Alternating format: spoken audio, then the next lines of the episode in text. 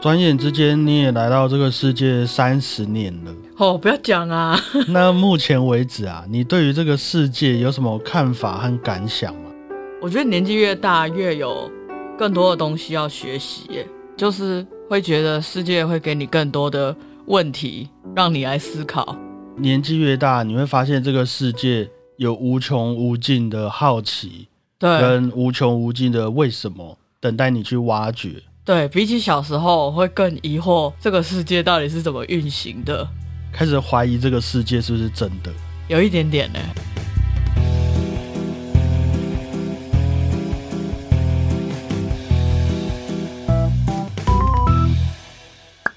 大家好，我是小胖 Blue Tom。大家好，我是果鹏。上个礼拜我们频道发生了一件大事，那果鹏你自己说好了，哦，好啦，我三十岁了，三十岁生日了，这样大家都知道我的年龄了耶，没关系吧？说不定有人以为我很年轻啊。因为也不错啊，就是有一个反差萌吧，我不知道有没有萌啦，一个反差，一个反差，哦，没有错啊，就是我们的果鹏迎来了他的三十岁生日。那今天这一集我们就不讨论那些严肃的话题，就来好好访问一下果鹏哈。那请问果鹏，你对于这个小胖啊，只有传一个讯息，而且还只有一个字“生”来祝你生日快乐的这个行为，有什么想法吗？我觉得很多好朋友都会这样啊，就是平常已经够了，不用特别在这一天对你表示什么。哦，知道你不会计较，所以不会再跟你客气啦。对，他的诚意已经展现在平常的生活了。就至少我还有传个神，不是什么都没有。嗯，收到那个声很感动。那你有觉得生日啊要送礼物的这个传统是一种商人的阴谋吗？应该说是一个表现心意的方式啊，主要是心意嘛，对啊，因为我是觉得啦，对我来说吼，不管是谁生日好，我们要庆祝可以，因为毕竟一年一次嘛，嗯，一年也只有一天。那如果你真的想要有庆祝还是干嘛的话，我会觉得比起买礼物，就是纯粹的花钱，如果可以做一些难忘的事情，譬如说爬玉山啊、环岛啊，吃一顿难忘的大餐也可以。对啊。可是我觉得可能现在人跟人的距离会稍微远了一点，我们都会用一些东西来作为代表。你说，譬如说我用 Line 直接用那个点数买一个大杯拿铁给你，对啊，哦，就是心意的一个转换模式，嗯，可能从实际上的环岛吃大餐变成了一个线上的，哎、还是你想要我去帮你买那个非洲的黑人祝福，帮你庆生？那我们一起，郭鹏生日快乐！ 不要，我记得那个不便宜吧？没有，我真的有去查了一下、哦，那个大概一千块以内，几乎就可以找到各种你想要的组合，而且他们还会唱中文的生日快乐歌。这个是在帮助他们，还是在害他们呢、啊？呃，我我不知道哎、他们真的有收到钱吗？哦，这个是一个好问题哦，对啊，不然我们看改天有没有人踢爆这件事情。又要踢爆。不过就是你没有那么在乎礼物，我就放心了啦。那我也还是很有诚意的，就是制作今天这一集，想说来当做你的生日礼物啦，吼，够够，谢谢。就是一个在线上、在远端和这块土地上的人一起分享你三十岁的喜悦，应该还不错吧？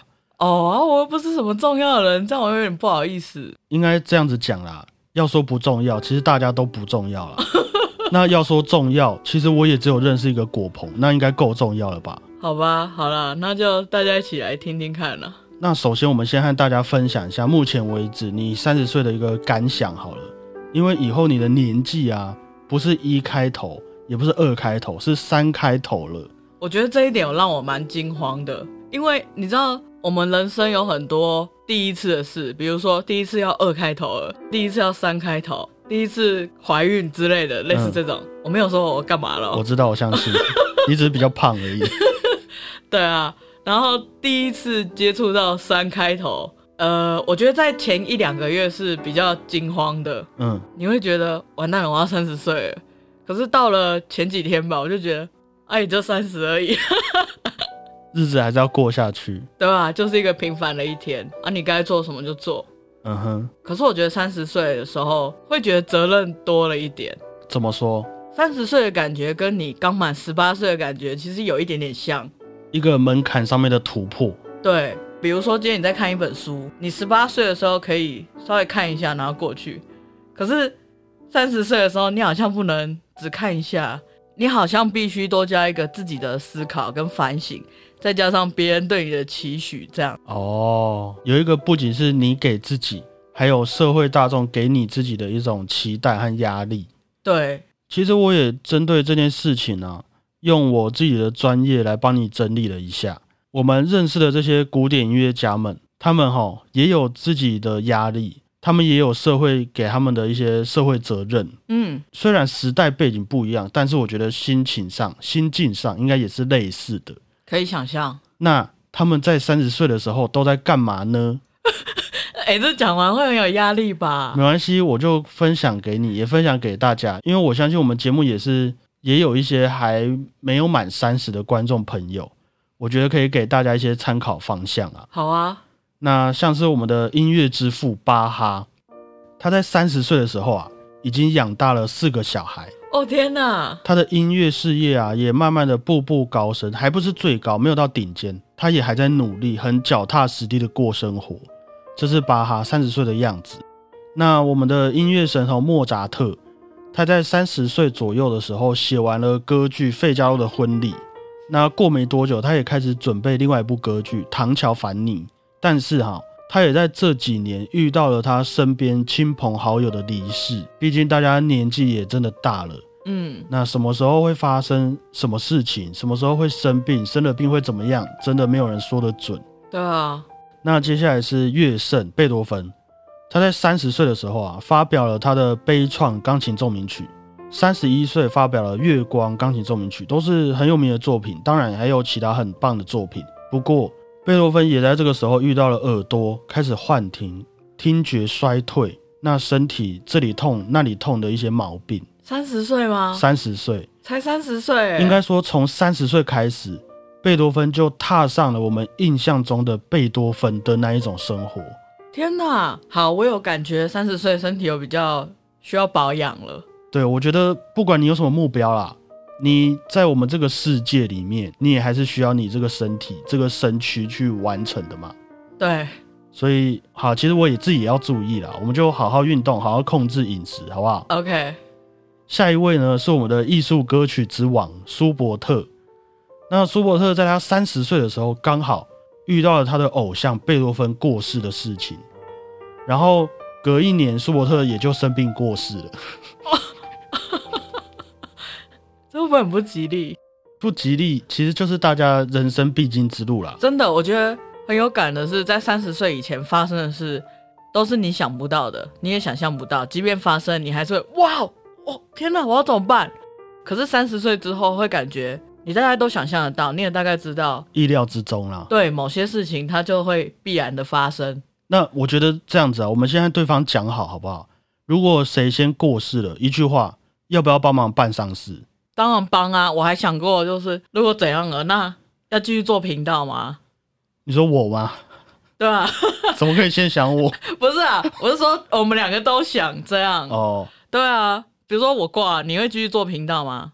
如果频道可以坚持到你挂掉那一天，我已经觉得很不错了。我就怕我们两个其实都没事，就没在做频道了。